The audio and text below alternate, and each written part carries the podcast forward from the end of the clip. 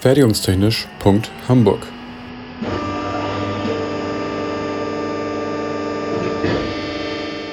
Ein Podcast rund um die Produktion.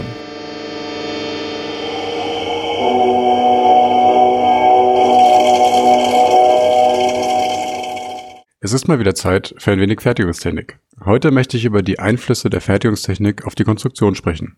Oder doch andersherum? Erst einmal ganz grundlegend. Das Ziel der Fertigung ist es, Bauteile entsprechend ihrer Planung umzusetzen. Die Planung dieser Bauteile beruht auf den Anforderungen, die diese Bauteile erfüllen müssen.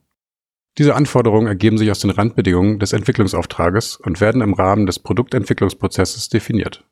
Dabei können sich die Anforderungen von den Abmessungen des Bauteils über die Kosten bis hin zu der Möglichkeit des Recyclings erstrecken. Um mit dieser Breite an Themengebieten umgehen zu können, gibt es ein System innerhalb der Konstruktion, das sogenannte Design for X. Sinngemäß steht dieser Begriff für eine Konstruktion, die den Aspekt X berücksichtigt. Das X an dieser Stelle ist ein Platzhalter für eine Fülle von möglichen Themengebieten. Generell ist es so, dass der jeweils betrachtete Aspekt und die Gestaltung der Bauteile wechselwirken, sich also gegenseitig beeinflussen. Als Beispiele seien hier das Design for Assembly, also die montagegerechte Gestaltung, das Design for Ergonomics, also die ergonomiegerechte Gestaltung, oder aber das Design for Inspection, also die prüfgerechte Gestaltung genannt. Das DFX-System ist hierarchisch. Die verschiedenen Aspekte lassen sich oftmals noch in weitere Teilaspekte untergliedern. Wie zu erwarten war, ist auch die Fertigungstechnik ein Aspekt innerhalb dieses Systems. Der entsprechende Bereich lautet hier Design for Manufacturing oder aber Design for Production. Übersetzt also fertigungsgerechte oder produktionsgerechte Gestaltung. In Folge 16 haben wir bereits etwas über fertigungsgerechte Gestaltung aus einer spezifischen Perspektive gehört. Professor Tellkamp hat über das DFAM berichtet, der fertigungsgerechten Gestaltung für die additive Fertigung. Dort geht es um Prinzipien sowie um Richtlinien der Gestaltung. Diese Aspekte bestehen nicht nur in der additiven Fertigung, sondern in verschiedenen Ausprägungen für alle fertigungstechnischen Verfahren. Prinzipien der Gestaltung sind relativ unkonkret, beinhalten also keine Zahlenwerte, die berücksichtigt werden müssen. Vielmehr geht es um die Berücksichtigung allgemeiner Verfahrenseigenschaften. Ein Beispiel hierfür ist die zu berücksichtigende Anisotropie von Bauteilen, die mittels Strangablegeverfahren 3D gedruckt werden. Ein weiteres Beispiel ist die Zielsetzung für Fräsbauteile, Bauteilflächen in möglichst wenig Ebenen zu platzieren und den Bearbeitungsaufwand zu reduzieren und das Spannen des Bauteils möglichst einfach zu halten. Richtlinien der Gestaltung, auch Konstruktionsregeln genannt, sind hingegen explizite Vorgaben für geometrische Grenzwerte. Das können zum Beispiel minimale Wandstärken oder auch Mindestdurchmesser für runde Geometrien im Kontext der additiven Fertigung oder der Pulvermetallurgie sein.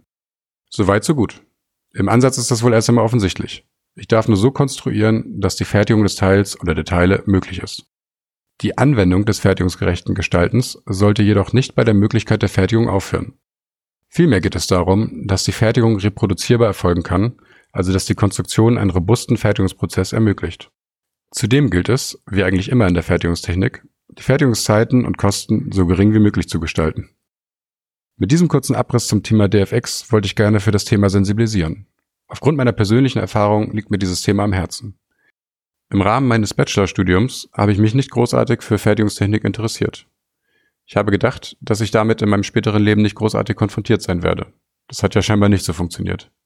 Aber mal ganz abgesehen von meinem derzeitigen Job ist mir diese Denkweise bereits vorher auf die Füße gefallen. Denn in meiner vorherigen Anstellung hatte ich regelmäßig mit konstruktiven Problemen zu tun, die es zu lösen galt. Viele dieser Probleme waren scheinbar schnell zu lösen, bis die Einschränkungen der Fertigungstechnik hinzukamen. Falls Sie also Studierende des Maschinenbaus zuhören, die in ihrem Leben vermeintlich nichts mit Fertigungstechnik zu tun haben werden, möchte ich nur mit auf den Weg geben, sagt niemals nie. Auch in der Konstruktion muss die Fertigungstechnik ihre Berücksichtigung finden. Fertigungstechnisch.hamburg ist eine Produktion des IPT an der HAW Hamburg. Die Inhalte stehen unter der Lizenz Creative Commons Attribution Non-Commercial 4.0 International. Infos zur Lizenz unter creativecommons.org. Verantwortlich für die Inhalte des Podcasts ist Benjamin Remmers. Meinungen gehören den jeweiligen AutorInnen und nicht der HW Hamburg. Weiterführende Links und falls vorhanden Formelzettel finden sich in den Show Notes bzw. auf der Homepage. Für Fragen, Wünsche und Anregungen erreicht man uns unter info at fertigungstechnisch.hamburg oder bei Twitter unter @fertigunghh. Es gelten die Datenschutzbestimmungen der HW Hamburg